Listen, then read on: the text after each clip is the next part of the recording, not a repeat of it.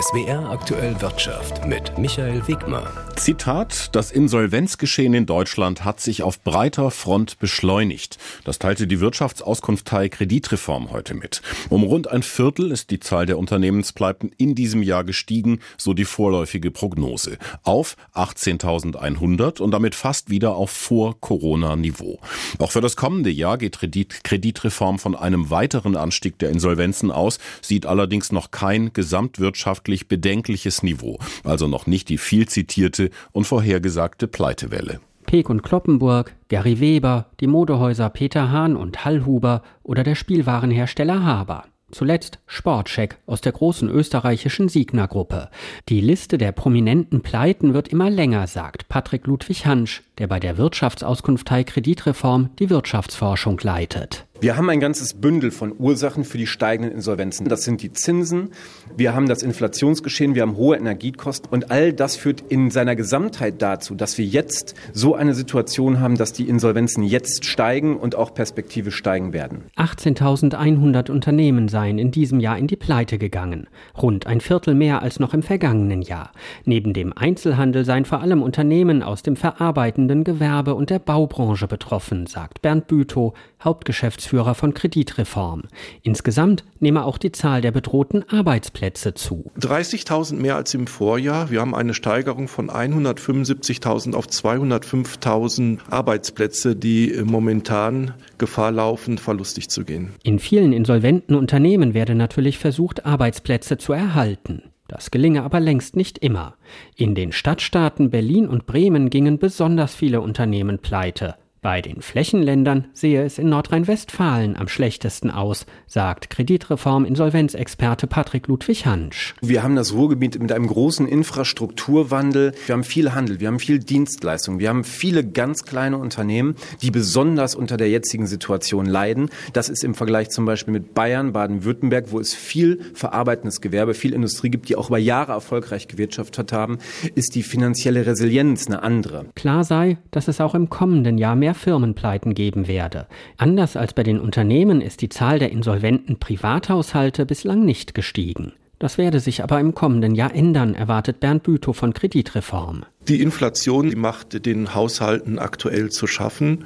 Und insofern können viele Familien, gerade zum Beispiel auch in Großstädten, wo es zum Beispiel ein schon immer hohes Mietniveau gegeben hat, sich einfach so manches nicht mehr leisten und irgendwann dann auch wichtige Rechnungen nicht mehr bezahlen. Die Lage werde sich also für Unternehmen und Privatpersonen noch weiter verschärfen.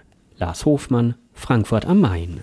Und wir bleiben bei Insolvenzen. Welcher Konzern hat unfassbare 300 Milliarden Dollar Schulden?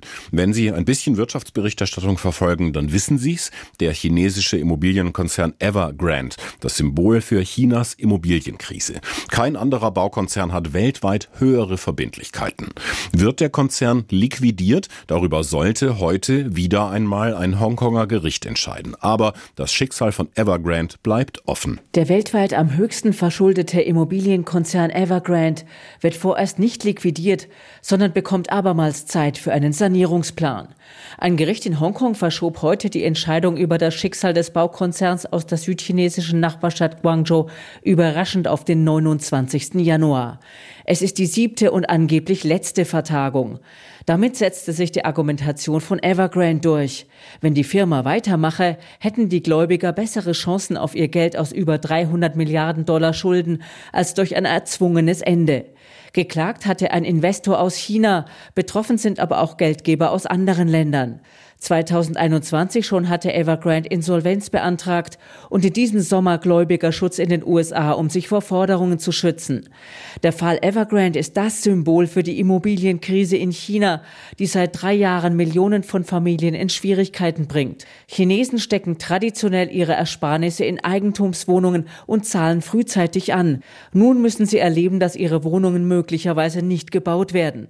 2020 hatte die Regierung die Kreditvergabe der Immobilien Immobilienbranche eingeschränkt, als viele Konzerne unkontrolliert wuchsen. So stand Evergrande damals auch für Profifußball, Freizeitparks, Mineralwasser und Medizinprodukte.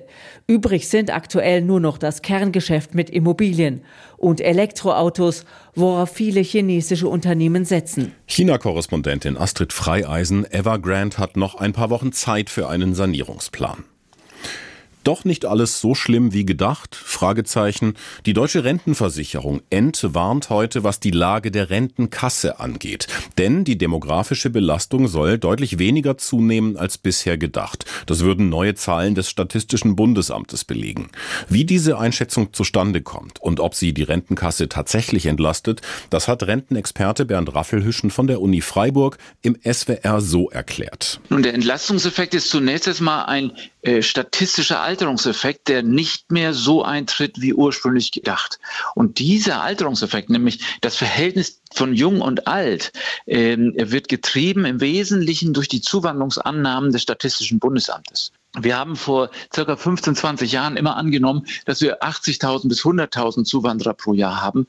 Und jetzt nimmt das Statistische Bundesamt tatsächlich an, dass wir 300.000 Netto-Zuwanderungspersonen haben nach Deutschland in jedem Jahr der kommenden Jahrzehnte. Und das macht, dass wir deutlich mehr Junge haben und deutlich weniger Alte, aber relativ. Die Anzahl der Alten verändert das natürlich nicht. Und ähm, die Entlastung der Rentenversicherung kommt entweder tatsächlich durch diese Hoffnung auf mehr Zuwanderung zustande, die ich nicht unbedingt teilen würde, weil die Frage ist natürlich, ob die Zuwanderung tatsächlich in die Arbeitsmärkte zuwandert oder nicht. Und darüber gibt es zunächst erstmal keine Prognosen.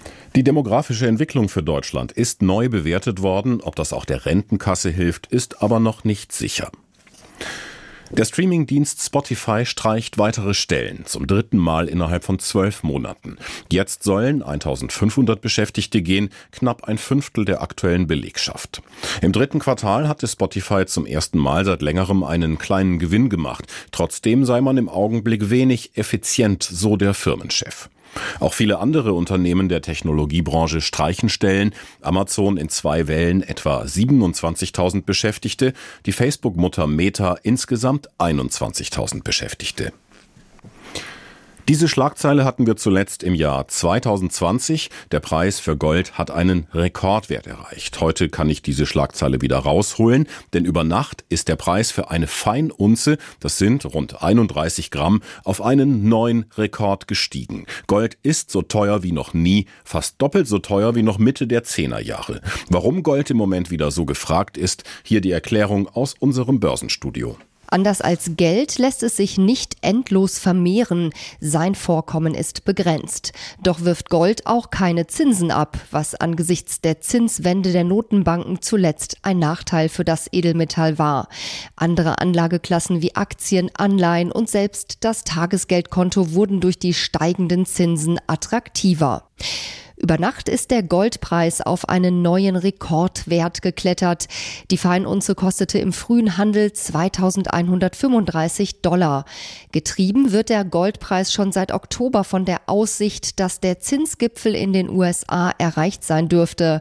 Anleger hoffen, dass es schon in wenigen Monaten zu einer ersten Leitzinssenkung durch die US-Notenbank Fed kommen könnte. Sinken die Zinsen, wird auch der Nachteil fehlender Zinserträge beim Gold kleiner. Das macht Gold aus Anlegersicht wieder interessant. Der jüngste Preisanstieg hat Experten zufolge auch mit der stärkeren Nachfrage auf dem Weltmarkt zu tun. Zuletzt hätten Notenbanken aus dem asiatischen Raum verstärkt ihre Goldreserven aufgestockt. Auch der schwächere Dollar stütze die Nachfrage, da Gold in der US-Währung gehandelt wird. Die weitere Entwicklung ist allerdings offen. Sollten die Leitzinsen nicht so schnell gesenkt werden wie gedacht, könnte der Goldpreis Gegenwind bekommen.